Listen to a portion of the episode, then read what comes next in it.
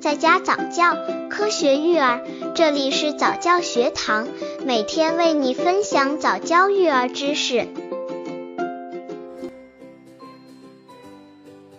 宝宝呕奶多久可再次喂奶？宝宝呕奶会影响发育吗？在现实生活中，有很多妈妈在给宝宝喂奶之后，可能会立即让宝宝平卧，这样做其实非常容易导致宝宝吐奶、呕奶。不过，如果宝宝偶尔出现一次吐奶、呕奶的现象，或是发生频率并不高，精神状态良好，多数都是生理性的呕奶、吐奶，问题不大。那么，宝宝呕奶后多久后才可以再次给宝宝喂奶呢？刚接触早教育儿的父母，可以到公众号早教学堂获取早教育儿课程，让宝宝在家早教，科学育儿。宝宝呕奶后，不要立即给宝宝喂奶，应该先竖抱起宝宝，轻轻拍打宝宝后背，待宝宝有所缓解后，再注意观察宝宝的需求。如果宝宝有吃奶的意向，妈妈此时可以给宝宝喂奶。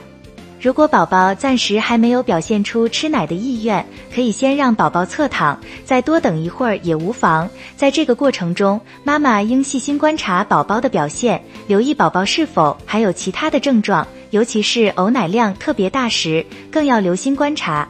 宝宝呕奶后，妈妈可以给宝宝喂少量的温水，冲刷一下宝宝口腔中因为呕奶带出来的酸腐味道。因此，从以上内容我们可以看出，并不是宝宝呕奶后就要立即给宝宝喂奶，这种情况也应注意按需喂养。宝宝呕奶会影响发育吗？呕奶可能很多月份小的宝宝都会经历，有一些宝宝呕奶次数较少，并不严重，但也有一些宝宝呕奶次数比较频繁，个体差异较大。那么，宝宝呕奶会不会影响发育呢？宝宝呕奶会不会影响发育？还应该看宝宝呕奶的性质，属于生理性呕奶还是病理性呕奶。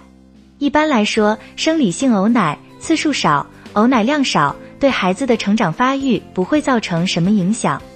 但如果是病理性呕奶，就容易延缓孩子的生长发育，导致孩子体重过低、身高和同龄人相比较矮等等。生理性呕奶症状轻微，给孩子带来的不适会很快消失。但是病理性呕奶症状相对严重，很多孩子容易因此腹胀腹痛。孩子因为不舒服，经常会出现哭闹不安的现象。每次吃完奶后，总会有奶液自嘴角流出。家长应注意将生理性呕奶和病理性呕奶相区别，千万不可耽误给宝宝的诊治。